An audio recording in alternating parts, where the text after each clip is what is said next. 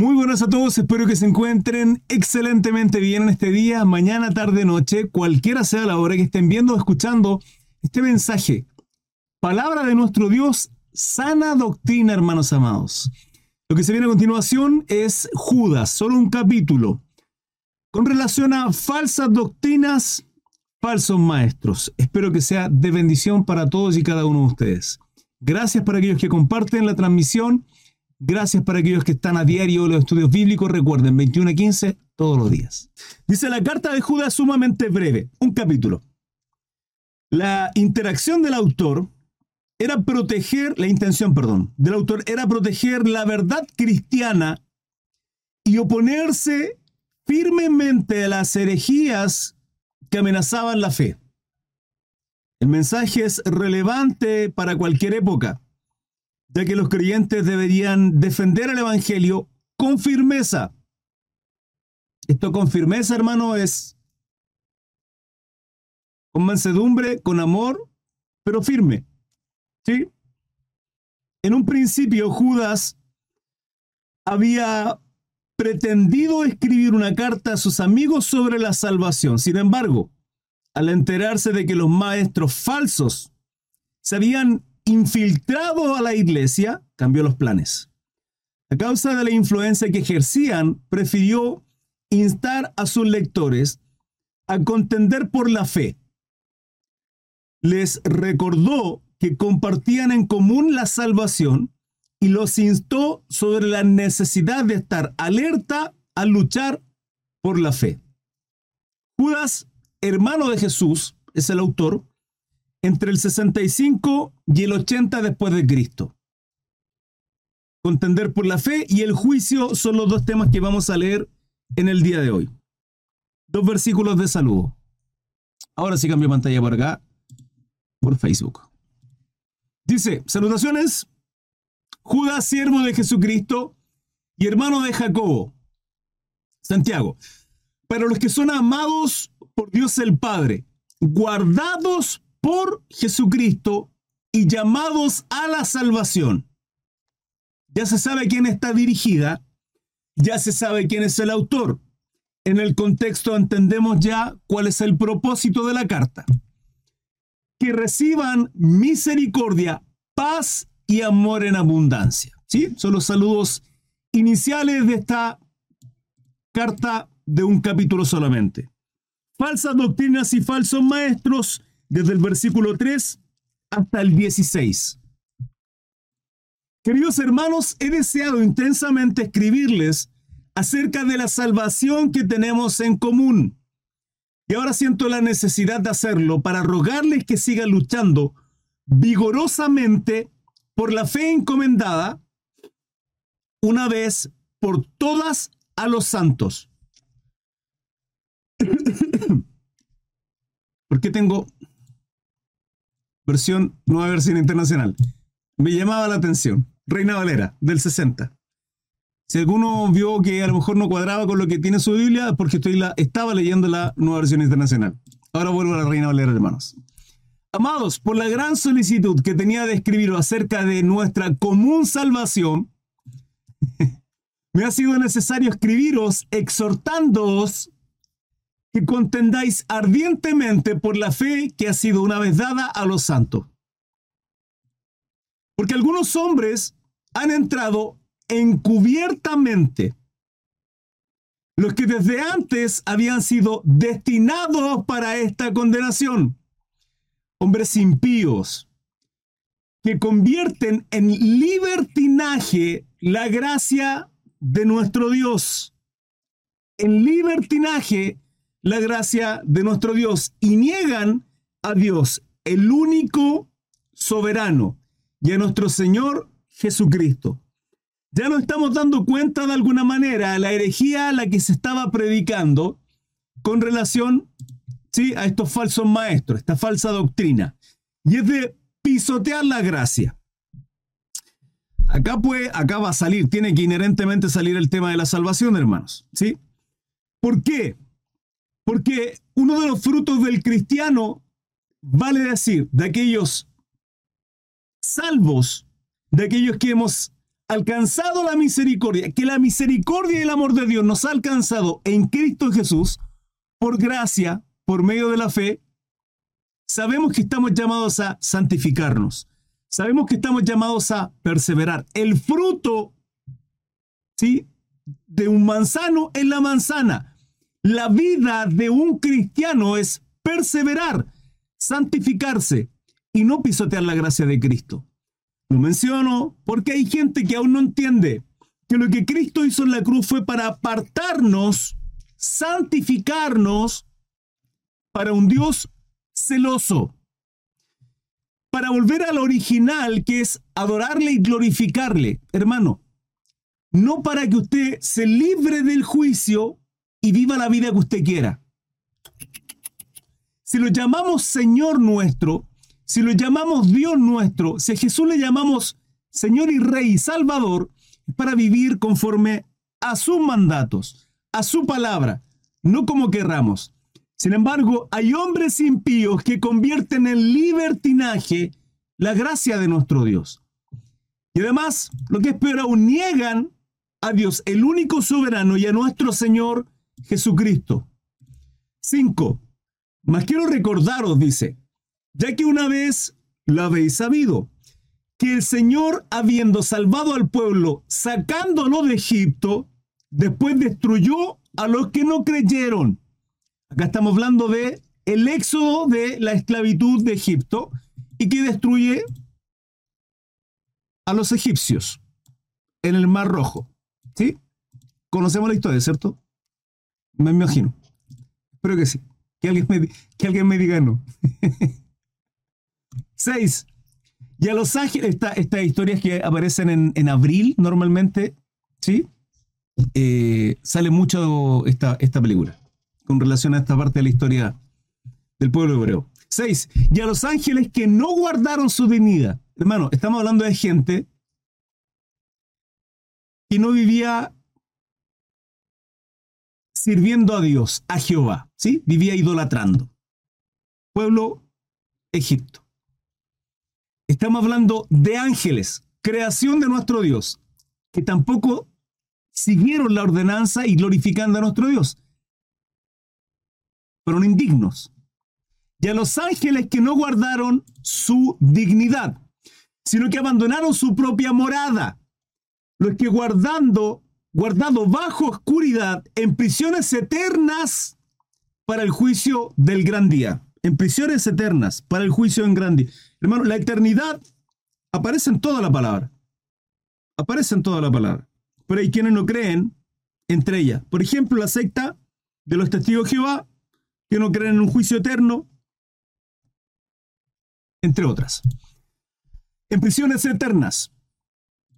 Hades. Como Sodoma y Gomorra y las ciudades vecinas, las cuales de la misma manera que aquellos habiendo fornicado e ido en pos de vicios contra naturaleza, ¿se entiende? Vicios contra naturaleza, hermano. Algo que no es natural. Y esto, esto abarca, entre otras cosas, lo, la inmoralidad de qué? De la homosexualidad y todos sus géneros. Em, fueron puestas, por ejemplo, sufriendo el castigo del fuego eterno. ¿sí? Juicio llegó sobre Sodoma y Gomorra. No obstante, de la misma manera también estos soñadores mancillan la carne, rechazan la autoridad y blasfeman de las, de las potestades superiores. Esto es impresionante, hermanos, porque al día de hoy hay pastores cristianos, no, no, no me cuadra, cristianos, miembros de curas en la Iglesia Católica, hermanos que son homosexuales o que avalan la homosexualidad. Cuando acá Judas nos está hablando de, ejemplo, el juicio que hubo en Sodoma y Gomorra y de tantas aberraciones que hubieron, también entre otras. Acá está mostrando las sombras que hubieron sobre los juicios de aquellos que simplemente no servían a Jehová nuestro Dios. Tanto los egipcios tanto como los ángeles, tanto como Sodoma y Gomorra, inmorales. No obstante, de la misma manera también estos soñadores mancillan la carne, rechazan la autoridad y blasfeman de las potestades superiores. Pero cuando la, miren, escuchen esto, pero cuando el arcángel Miguel contendía con el diablo, Jehová le reprenda, disputando con él por el cuerpo de Moisés, no se atrevió a proferir juicio de maldición contra él, sino que dijo, el Señor te reprenda. 10. Pero estos blasfeman de cuantas cosas no conocen y en que la y en las que por naturaleza conocen se corrompen como animales irracionales. La diferencia de los animales a nosotros, hermano, entre muchas cosas, tiene que ver con que nosotros somos seres pensantes, razonamos, tenemos raciocinio. Un animal no, un animal tiene instinto, no raciocinio. Ya que está hablando de que aquellas cosas las cuales en lo natural conocen, aún así viven como animales, hermanos. Como animales, sin razonar. Y que además blasfeman contra cosas que no conocen. Esto tiene que ver con creerse sabios en, en lo espiritual. 11. Hay de ellos porque han seguido el camino de Caín y se lanzaron por el lucro en el error de Balaam. ¿Se acuerdan que estudiamos Balaam? No sé si lo recuerdan, esto está en Levítico, ¿no? 11. Números, perdón. Estudiamos la historia de Balaam, este profeta que tenía que declarar maldición sobre el pueblo de Israel, el pueblo hebreo, y que finalmente por, por, dinero tenía que maldecir y cuando va se le presenta al ángel de Jehová, se le presenta y tantas ocasiones que finalmente es, su mulo, su burro, el que le habla. Ese es Balaam. Y, eh, y perecieron en la contradicción, en la contradicción de Coré. Estos son ejemplos, hermanos, que están en el Antiguo Testamento. Si quieren profundizar en esto, pues es una historia bastante larga, eh, hace como un mes aproximadamente, creo, o menos, estuvimos estudiando la historia de Balaam y se extendió bastante el estudio, por eso lo menciono. 12. Estos son las manchas en vuestros ágapes, que comiendo impúdicamente con vosotros se apacientan a sí mismos, nubes sin agua, llevadas de acá para allá por los vientos, árboles otoñales, sin fruto, dos veces muertos y desarraigados. Quiero que vayan prestando atención, hermanos, y anotando cualquier duda, consulta o pregunta que les vaya surgiendo. Se los ruego, por favor. ¿Sí? No quiero que queden con ninguna duda. Nueva versión internacional. Estos individuos son un peligro oculto. Sin ningún respeto, convierten en parranda las fiestas de amor fraternal que ustedes celebran. En parrandas, hermanos. Buscan solo su propio provecho, son nubes sin agua, llevadas por el viento, son árboles que no dan fruto cuando deberían darlo. Están doblemente muertos, arrancados de raíz. Sin fruto, hermano. Así podemos identificar a los falsos maestros. 13, 13. 13. Fieras, fieras ondas del mar que espuman su propia vergüenza, estrellas errantes para las cuales está reservada eternamente la oscuridad de las tinieblas. 14. De estos también profetizó Enoch, séptimo desde Adán, diciendo, He aquí vino el Señor con sus santas decenas de millares. ¿Se acuerdan que les dije que el libro de Enoch es mencionado en el Nuevo Testamento? He aquí una cita. ¿Por qué no está el libro de Enoch dentro del canon? Porque se dice que gran parte del libro de Enoch no cuadra con el canon, por lo tanto no puede estar dentro del, del canon perfecto que es la palabra de Dios. Para aquellos que de alguna manera tienen la duda. Tanto Enoch como otros libros están disponibles, los encuentran por ahí. La pregunta es, hermano Chris, ¿los podemos estudiar? Todo es lícito, no todo es conveniente. Cuidado, si es débil la fe, lo puede llevar a muchos errores y empieza a divagar, a divagar, a divagar, se puede perder. Si tiene madurez suficiente, lo va a hacer. Pero tenga precaución. De esto también profetizó ¿no? de séptimo desde Adán diciendo, he aquí, vino el Señor con sus santas decenas de millares para hacer juicio contra todos y dejar convicto a todos los impíos de todas sus obras impías que han hecho impíamente y de todas las cosas duras que los pecadores impíos han hablado contra él. Eso es una profecía, hermano.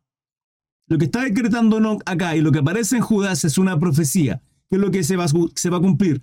Cuando nuestro Salvador Jesucristo venga y ponga sus pies en la tierra y traiga juicio. Sí, porque serán juzgados todos. Y los ángeles. Eh, contra él. 16 termino.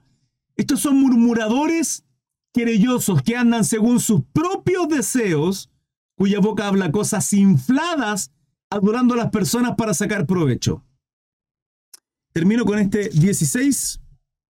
16. Es absolutamente claro cuáles son las directrices que está hablando Judas de aquellas personas que son falsos maestros y tienen o predican falsa doctrina. La palabra es clara, hermano. Jesucristo se entrega en esa cruz para darnos salvación, para reconciliarnos con el Padre, para justificarnos, para redimirnos, pagando Él la deuda del pecado de su vida y de la mía. ¿Sí? Pero hermano, no podemos seguir iguales. No podemos tampoco prestarnos nuestros oídos y escuchar a aquellos falsos maestros que te enseñan o que predican un falso evangelio, ¿sí? Una mentira, una, un evangelio enfermo y no sana doctrina. Acá podemos ver aquellos falsos maestros que enseñan la herejía de que Cristo ya lo hizo todo, por tanto nosotros tenemos que disfrutar la vida porque somos salvos, ¿sí? O salvo siempre salvo, que es una herejía, hermanos. El entender de que somos salvos nos lleva a comprender y a vivir en gratitud a Cristo y en someternos a Él para vivir no como queremos, sino bajo sus preceptos, bajo su dirección. Esa es la responsabilidad que tenemos como hijos de Dios. Ahora, identificar aquellos falsos maestros, falsos profetas, es mediante el fruto. Acá habla de aquellos que ni siquiera tienen fruto, pero también podemos ver aquellos que tienen fruto de qué? Fruto de cristiano. Hay amor, hay mansedumbre, hay paz, hay benignidad, hay bondad, hay caridad, hay empatía, hay un enseñar y llevarme a Cristo ¿Es cristocéntrico el mensaje de aquel varón, persona, iglesia, congregación, quien sea? ¿O simplemente es para engrandecerme, con palabras infladas, como dice este versículo 16? Adulándonos, ¿para qué? Para sacar provecho, haciendo mercadería del Evangelio, simplemente y abusando, tal vez, de dones o talentos que pueda tener. Sí, no hablo de dones espirituales, sino en términos de talento. Buena oratoria, buen lenguaje, buena expresión, pero sacando provecho, hermano. Tenemos que tener precaución, lo he dicho en un montón de ocasiones, sobre los falsos maestros, sobre aquellos que hacen mercadería de la palabra de Dios. Hermanos, dudas, preguntas, consultas, las leo. Continuamos con el 17 hermanos, cambio pantalla por, por Facebook. Recuerden, por favor, se lo ruego, que hago la exposición de todo el tema y luego que exponga todo el tema. Dudas, preguntas y consultas aquellos que se van sumando a la plataforma. Déjeme arreglar. no hay problema, tiene 17 hasta el 23. Y ahí las salutaciones finales. Dice, ustedes queridos, amonestaciones y exhortaciones. Amonestaciones y exhortaciones. Dice, Ustedes, queridos hermanos, recuerden el mensaje anunciado anteriormente por los apóstoles de nuestro Señor Jesucristo.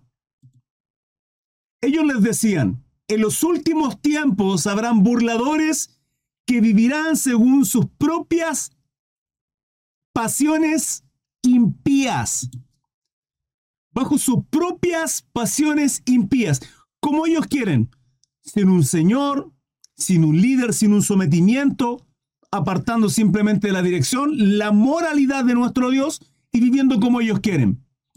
19. Estos son los que causan divisiones y se dejan llevar por, por sus propios instintos, pues no tienen al Espíritu. Ese Espíritu con mayúsculas se refiere al Espíritu Santo. ¿Sí? Le he ministrado esto en muchas ocasiones preparar los oídos para que lo entiendan. Cuando lean la palabra espíritu en la Biblia y vean que dice espíritu con mayúscula, se refiere al Espíritu Santo. 20. Ustedes, en cambio, ustedes, nosotros hermanos, queridos hermanos, manténganse en el amor de Dios, edificándose sobre la base de su santísima fe y orando en el Espíritu Santo. mientras esperan que nuestro Señor Jesucristo, en su misericordia, les conceda vida eterna. Miren, miren lo tremendo, hermano. Vuelvo a leerlo. Esto es la nueva versión internacional, Reina Valera. Pero vosotros, amados, edificados sobre vuestra santísima fe, edificados, edificados, ¿sí? Tenemos que edificarnos, bendecirnos, enseñarnos sobre vuestra santísima fe, orando en el Espíritu Santo. 21. Conservaos en el amor de Dios, esperando la misericordia de nuestro Señor Jesucristo para vida eterna. Algunos que dudan, convencedlos. Esa es nuestra labor, convencerles. Esto es al 23. A otros, salvad. A los que dudan, tenemos que convencerles. ¿Sí? ¿Cómo les vamos a convencer? Con amor, con mansedumbre, con palabra de Dios. Convencer a aquellos que dudan, que están ahí, duditativos. A otros salvad. ¿A quienes salvamos? A quienes no tienen salvación. Vale decir, aquellos que aún no han recibido, no han reconocido a Jesucristo como su Señor, como su Salvador. Mi hermana Noemí Castro, está en mi Facebook personal, no la había visto. Pásase a mi página de Facebook. no veo ese chat normalmente, pero ahora le vi, por casualidad. 24. Eh, 23. Bueno, 24, 25, doxología final. 23. Eh, a otros salvad arrebatándolos del fuego. ¿Cuál fuego? ¿Cómo los voy a arrebatar del fuego si no hay fuego? Porque van directamente allá. A eso, a eso apunta la palabra. Y de otros tened misericordia con temor aborreciendo aún la ropa contaminada por su carne. Y aquel que es poderoso para guardaros sin caída y presentaros sin mancha delante de su gloria con gran alegría. Al único y sabio Dios, al único y sabio Dios, nuestro Salvador. Sea gloria y majestad, imperio y potencia, ahora y por todos los siglos. Amén. Hermanos amados, dudas, preguntas, consultas. Estoy a su servicio. Qué precioso cómo terminan estos dos versículos con relación a el tema de amonestaciones y exhortaciones. Algunos que dudan, convencerlos. A otros arrebatándolos del fuego. Y a otros tened misericordia con temor, aborreciendo aún la ropa contaminada de su carne, hermano. Que seamos los instrumentos de Dios que Él desea que seamos los predicadores, los evangelistas, los maestros, que seamos los siervos inútiles, simplemente, pero que obremos y alcancemos aquellos que necesitan ser alcanzados con una palabra de salvación. Que el Espíritu Santo sea un mover a través de la palabra que hay en nuestra boca para aquellos que necesitan de Cristo Jesús. Que tengan una bonita noche, que Dios los bendiga. Hasta luego, chao, chao.